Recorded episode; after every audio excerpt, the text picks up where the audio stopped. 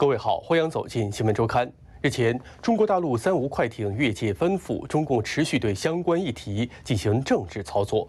中共派出海警编队闯入金门禁止水域。二十八号，国台办还借机压逼台湾，声称所谓的承认九二共识，随时可以谈判。国际持续的为台海和平发声。二十九号，欧洲议会通过两个报告，强调台湾和中共互不隶属，并且谴责中共试图武力片面改变台海和平及稳定的现状。中国三无船只日前越界闯入金门，拒绝逃逸后翻覆，酿成两死。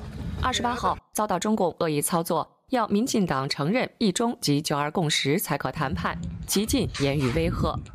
中国自己都在取缔三无船只，哎，就他们的三无船舶跑到台湾来，台湾取缔，中国反而像土匪一样用尽辱骂的话，还说未来发生什么事要台湾自行负责，有这么不讲道理的国家吗？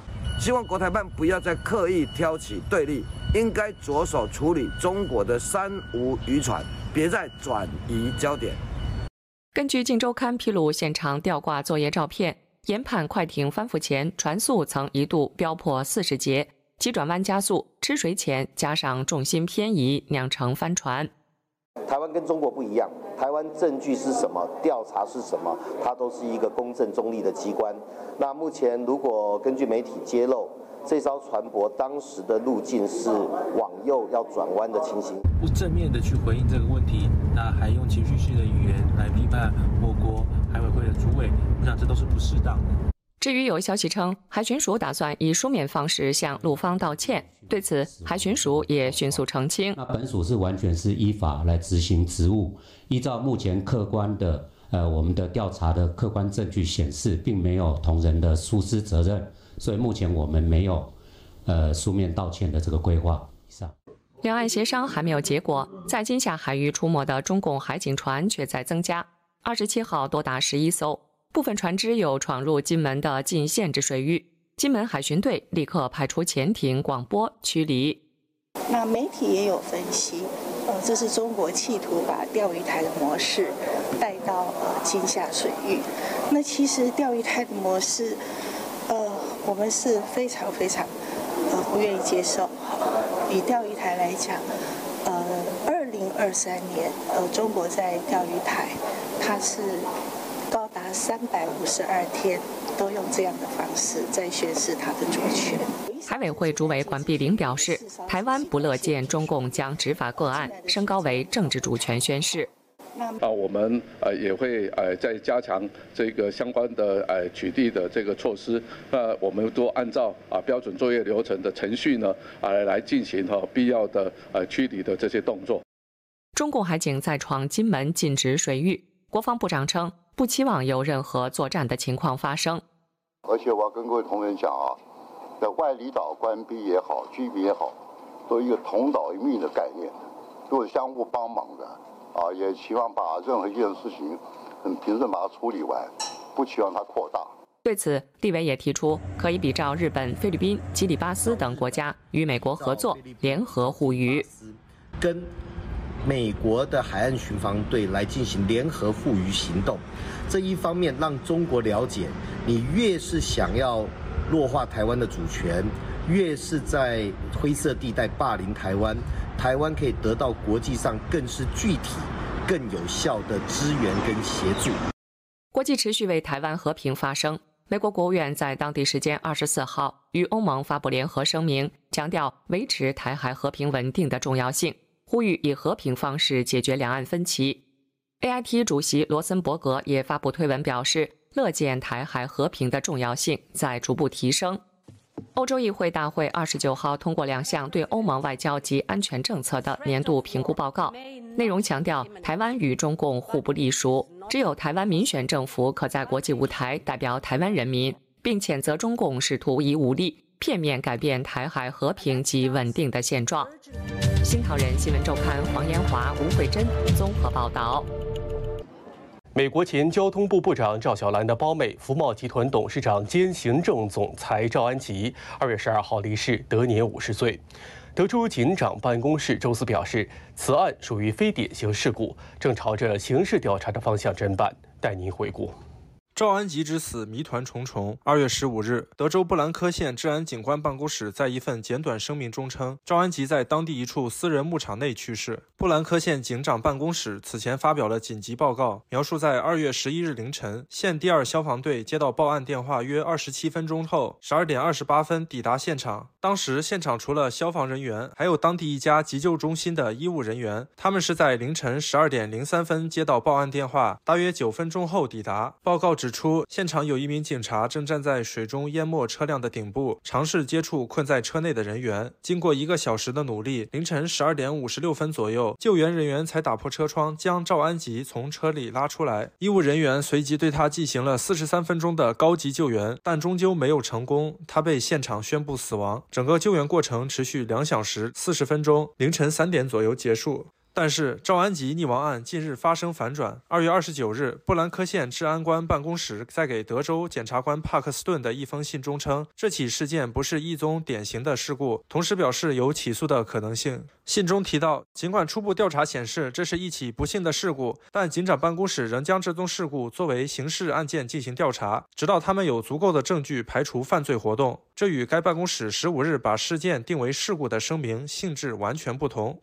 经历了这么长的时间的调查，而这个警方当局呢，都还没有说能够完全的排除，呃，赵安吉就是他杀的这种嫌疑，他就凸显出来这个案子可能他的整个过程存在着非常多的疑点。此前有报道怀疑赵安吉去世的牧场属于她的丈夫投资家吉姆·布雷耶，因为牧场所属公司与布雷耶所拥有的一家投资公司地址相同。但美国投资家凯尔巴斯最近在 X 平台爆料称，这个私人牧场由赵安吉的姐姐和姐夫、前美国劳工部和交通部部长赵小兰和美国国会参议院少数党共和党领袖麦康奈尔拥有。巴斯还爆料，有一段监控影片显示，赵安吉在倒车时，他的车猛烈撞过一道重要障碍，随后冲向池塘。那么，警方他到现在都不肯公布这段这个视频，它显示出来赵安吉他的这个死亡的状态，他死亡的过程，他应当可能还有更。更多的这个内幕。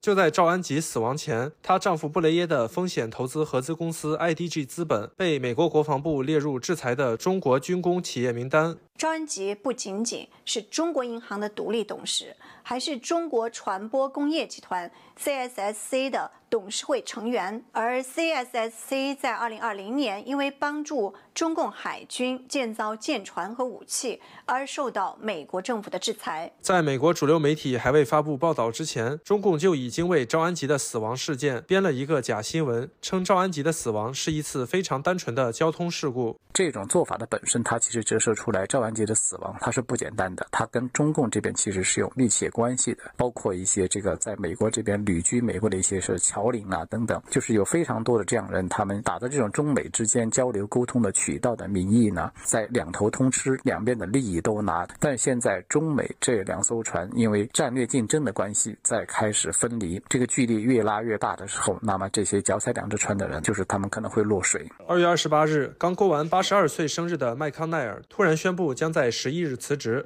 他会继续完成本届任期内剩余工作，直到二零二七年一月任期结束。麦康奈尔没有说明他辞职的具体原因，但提到最近妻子赵小兰最小的妹妹赵安吉突然离世，让他陷入反思，开始重新评估自己的职业规划。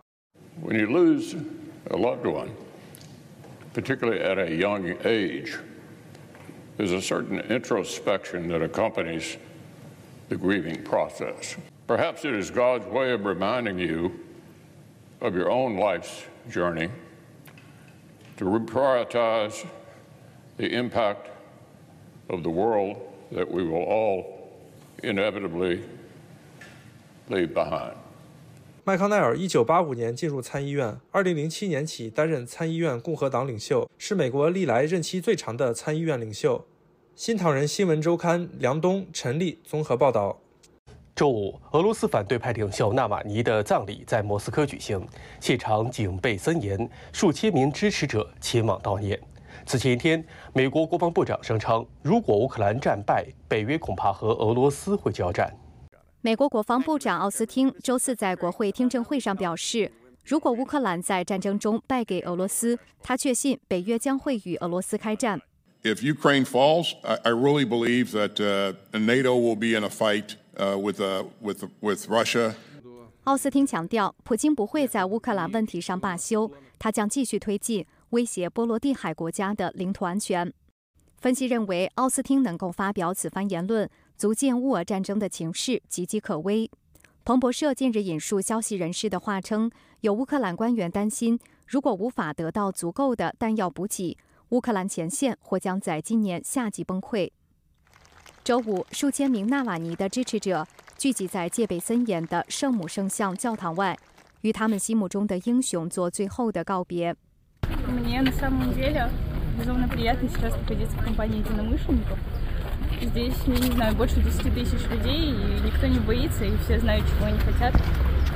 当纳瓦尼的灵柩被抬出时，人们高呼着他的名字。教堂内简短的仪式结束后，纳瓦尼的遗体在亲人的吻别和支持者的目送下，被安葬在附近的鲍里索夫斯科耶公墓。纳瓦尼的遗孀纳尔瓦纳亚当天发文，感谢丈夫带给自己二十六年的幸福。纳瓦尔纳亚曾公开表示，要接替纳瓦尼，继续为自由的俄罗斯而战。It's so obvious that the continued importance of Mr. Alexei Navalny as a brave modern politician and his anti-corruption work also after his death continue to be underlined by the sheer panic. 曾被认为是普京最大政治对手的纳瓦尼，上个月突然在北极的监狱中猝逝。引发外界极大关注。俄罗斯当局至今尚未公布纳瓦尼的死因。新唐人记者易静综合报道。俄罗斯总统普京周四威胁，如果北约国家向乌克兰派遣军队，世界将面临着爆发核战争的危机。И что все они придумывают сейчас, чем пугают весь мир, что все это реально грозит конфликтом с использованием ядерного оружия, а значит уничтожением цивилизации. 俄罗斯总统普京周四向议会发表年度国情报告时，发出了上述威胁，并声称俄罗斯拥有打击西方国家本土目标的武器。此前，法国总统马克龙曾暗示不排除向乌克兰派遣驻军的可能性。美国和北约随即表示没有派兵计划。自俄乌战争爆发以来，俄罗斯曾多次提及核武，并于去年向邻国白俄罗斯转让战术核武器，引发外界担忧。本月有媒体披露，俄罗斯正试图研发一种可摧毁卫星的太空核武器。普京在演讲中对相关指控予以否认。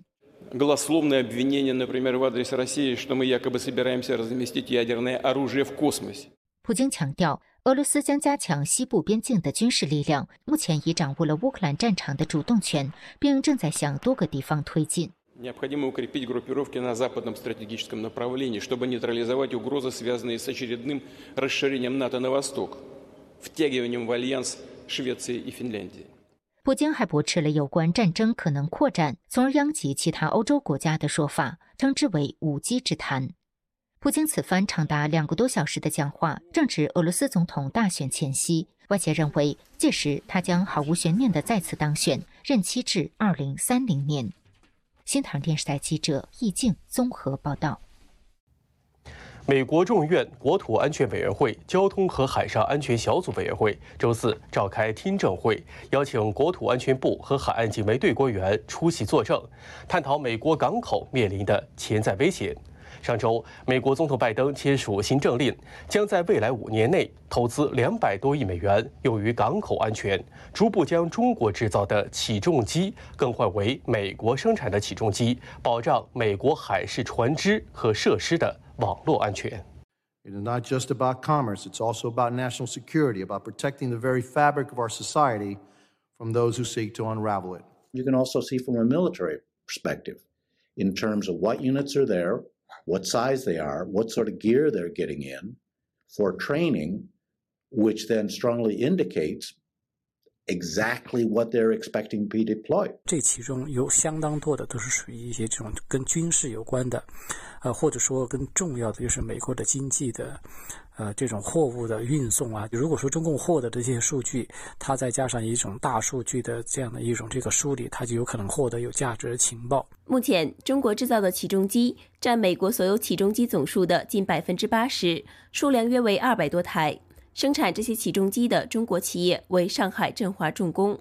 如果说中美陷入到在某种特殊情况下陷入到了这个军事冲突，或者说是非常对立的这样一个背景，诶，那么这些起重机有可能会被中共通过远程操作的方式让它瘫痪掉，或者说是让它呃起不到它应该起的这种作用，它会无形中对这个美国如果在非常关键的时刻需要运送货物的时候，可能会带来一些这种潜在被破坏的风险。分析指出。美国政府此次行政令力度较大，表明美国开始认识到中共的威胁，已经影响到了美国的经济民生。一旦他们开始占领了美国市场，这控制了，或者是在美国这个绝大部分这种港口都有他们的设备的话，这些信息呢就完全可以被中共的这种呃安全部门来利用，或中共会用他的国安法来要求这些公司提供这些数据。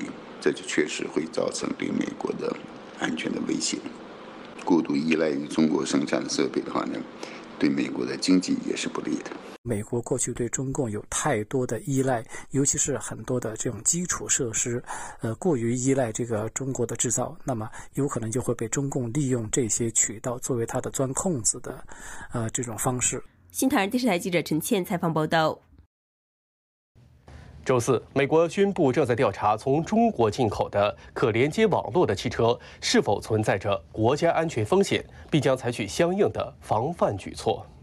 白宫在一份声明中表示，美国商务部将对中国生产的可联网车辆进行调查，这些车辆有可能被中共利用来收集关于美国公民及基础设施的敏感资料，传回中国。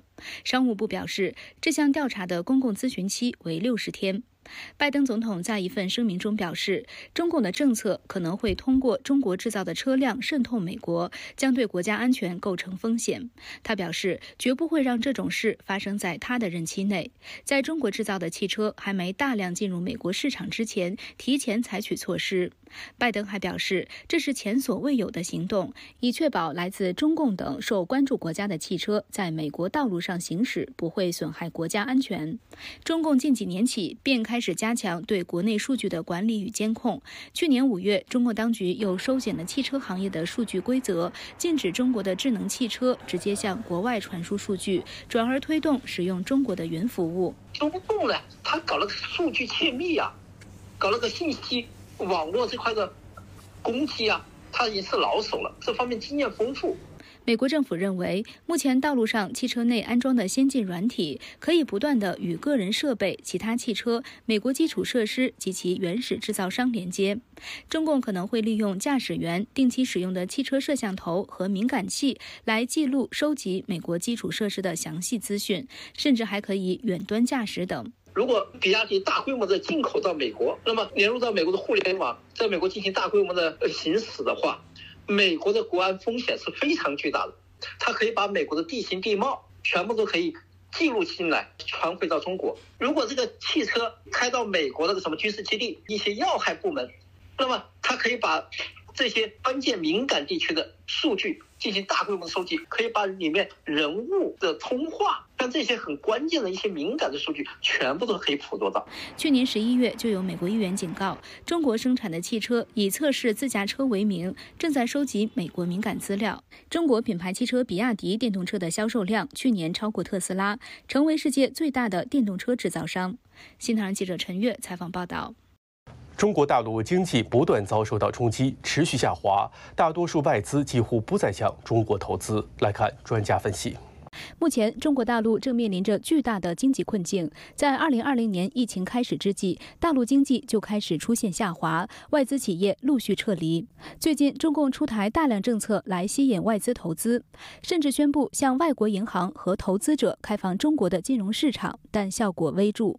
洛杉矶加大安德森预测中心的经济学家于伟雄认为，投资信心是吸引投资者的重要基础。中共多变的政治因素与中共治下的结构等，都使外资企业失去信心。政治因素是其中一个很关键的因素。哈，最近这个二零二二年那个清零政策，让很多西方人，包括中国啊自己的企业人民都觉得非常的呃不可思议哦，呃中国这个共产党领导之下是国进民退，还有其他的哈，比如说中国内部的这个整个经济结构性的问题哈，过度投资、过度杠杆。房地产的泡沫破灭，最后一个原因就是美中对抗哈。中国央行三月一日还推出了一系列服务外籍来华人员的便利措施，提高外籍来华人员的消费额度，将使用行动支付的单笔交易限额由一千美元提高到五千美元，实行更广泛外国资金的流入。分析指出，即使中共花样百出，外资也再难以回来。嘴巴是这样讲，但是你实际的动作好像没有呃符合在宣传上的那种口径哦。大家其实被那个北京骗了很久哈，从那时候加入 WTO 什么的，很多的承诺啊等等，太多各式各样的那个例子哈，上当太多次了。专家进一步指出，中共一方面吸引外资，另一方面又不断修法加强控制，当局的矛盾更使外资远离。北京一定会继续做这样的一个所谓的，在他们认为是保护国家安全、维持呃政权稳定的一些法令啊政策，但是那个东西在欧美国家来看的话，就是呃非常危险的，非常有风险的。香港当局日前宣布取消购房限制等一系列措施，分析认为，香港的经济也正陷入困境中。房地产的整个下行，应该是很难去改变这个大局势。就像这个中过去这几个月采取很多的所谓的旧房市一个政策，都没有什么大作用吧？因为这个大的趋势是非常庞大的一个力量，这样子，所以没办法来做一个扭转趋势的调整了，没办法。自中共在港强推国安法后，不断收紧对香港的控制权，大量资金外流，昔日繁华被指落尽。新唐人记者陈悦采访报道。好的，休息一下之后，欢迎您继续回来收看《新闻周刊》。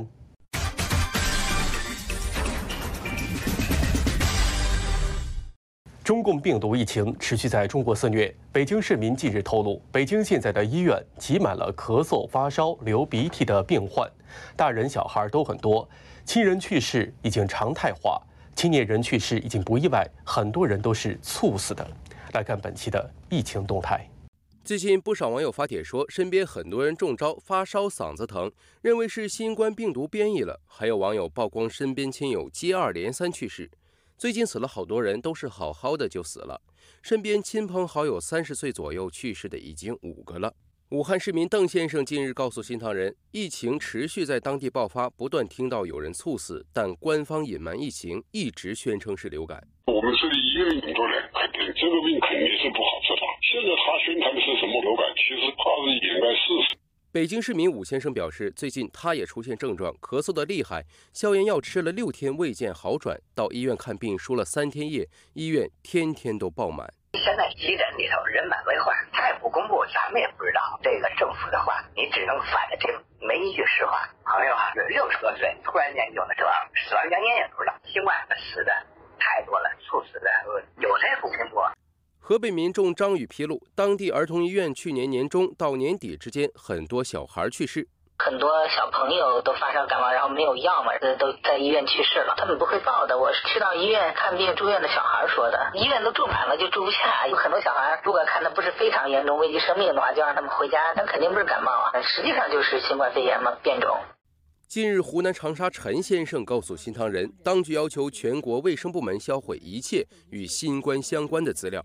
因为我这个朋友他在医院做领导啊，他亲口给我讲的，包括疫苗的疫苗的记录，包括核酸检测的记录，还有就是整个抗疫过程的一些东西全部删掉，让未来历史后人不会知道有这个事情。这本来就是一个失败的事情嘛。呃，中国大陆其实死了很多人了，那么他要求销毁这种内部的文件。呃，主要是因为这些文件它或多或少都记录了一些个内容，他不愿意公开的，所以呢，他整个的为了隐瞒这个疫情的这个数据，他现在需要把这些东西全部都销毁掉。二零二二年底，疫情井喷式爆发，医院停尸房和殡仪馆尸满为患。去年下半年，当疫情再次升温后，中共对内对外一直用支原体肺炎和流感等名称掩盖。死了很多人，那是新冠，给我写的猝死。好多人都是这样的，写的猝死，或者是其他毛病的。进入二零二四年，疫情仍在各地蔓延，多种病毒同时在流行，猝死病例激增。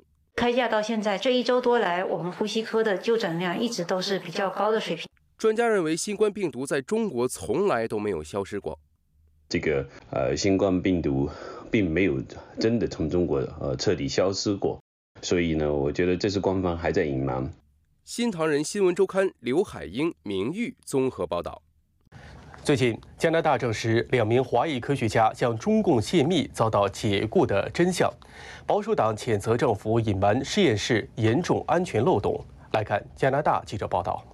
Just received these documents that has been covering up for years. Documents related to a massive security breach at most sensitive laboratory. Government's head of pathogens was collaborating with members of Beijing's People's Liberation Army who are responsible for bioweapons and bioterrorism. 机密文件显示，曾就职于温尼伯国家微生物实验室的两名华裔科学家因向中共提供机密，2021年被解雇。保守党谴责当局长期掩盖事实，直到国家安全情报局曝光真相。He defied four parliamentary orders to release these documents. When the speaker tried to get them, he sued the speaker to cover this up. He said it was all for national security. This has been a massive cover up on part of this government. It was a cover up to avoid political embarrassment. This is an embarrassment to our country. Our own national security is at risk. 机密文件揭露，中共军方少将陈伟曾被允许自由进入温尼伯实验室，不受监督和限制地查看实验室电脑资料，接触重要病毒研究机密。邱香果曾与其合作进行埃博拉病毒研究。This is a national security failure. on the highest level. This is a travesty and a breach of security at the highest levels that cannot be tolerated. 目前，加拿大卫生局也加强了安全协议，包括审查国际合作。新唐人电视台记者舒灿，加拿大报道。纽约市长的高级华裔幕僚郑启荣周四遭到 FBI 的突袭搜查，他的住所和位于法拉盛新世界的竞选办公室都被搜查，原因不明。他曾被爆出和中共政府的关系密切。周四一早，FBI 进入位于纽约佩勒姆湾的一处住宅进行调查，该住处被证实归郑其荣所有。郑其荣是纽约市长亚当斯的特别顾问兼亚裔事务主任。二零二三年，他被指控以权谋私，要求市府雇员为自己做私活而帮其谋得职位，并让华企高管捐款以换取参加市长官邸活动的入场券。郑其荣对指控予以否认。请问您对这样的这个报道与指控，您有什么想法呢？清者自清，您问办公室。郑其荣涉嫌以权谋私的事件曝光后，FBI 曾对他展开调查，不过。FBI 对最新这一轮的搜查行动拒绝发表评论。纽约市府发言人当天发出声明称，不会对正在审查的事项发表评论，但会全力配合任何正在进行的审查。市长没有被指控有任何不当行为。新唐电视台记者易静，特约记者林怡君，纽约报道。好的，休息一下之后，欢迎您继续回来收看《新闻周刊》。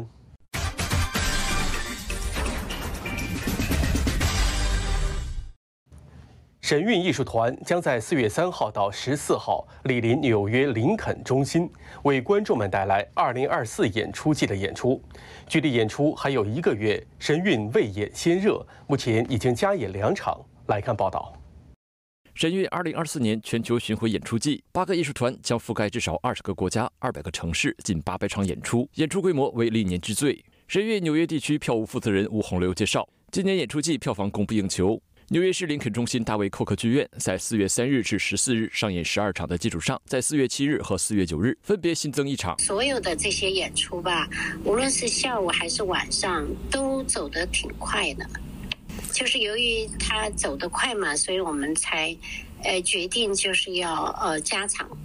去年我们也加了三场，嗯，也是全部卖光。据介绍，今年团体订票的情况比去年更多。很多人是看了又再看，有的人看了他是拖家带口，把这些朋友左邻右舍，呃，这个单位的朋友都又带来再看。来自纽约的刘宪平在2007年曾花费三千美元买了数十张神韵票，相约亲朋好友一同观赏神韵。我说今年我出钱，每个人拿张票去看神韵。在那之后，刘宪平每年都邀请朋友和家人在过年期间去看神韵演出。他赞叹神韵在乱世中给世界带来光明与希望。他相信是神缔造了神韵的成功。我觉得是神的力量，因为神韵的成功呢，它是真实的。他的观众也是真实的。这个演出是值得你花这个钱，就是去呃体验这一场高级的这个艺术飨宴吧。就是只要有这个愿望的人，我觉得尽快买票去看。新唐人电视台记者于良上镜纽约采访报道。感谢您收看本期的新闻周刊，我们下周同一时间再见。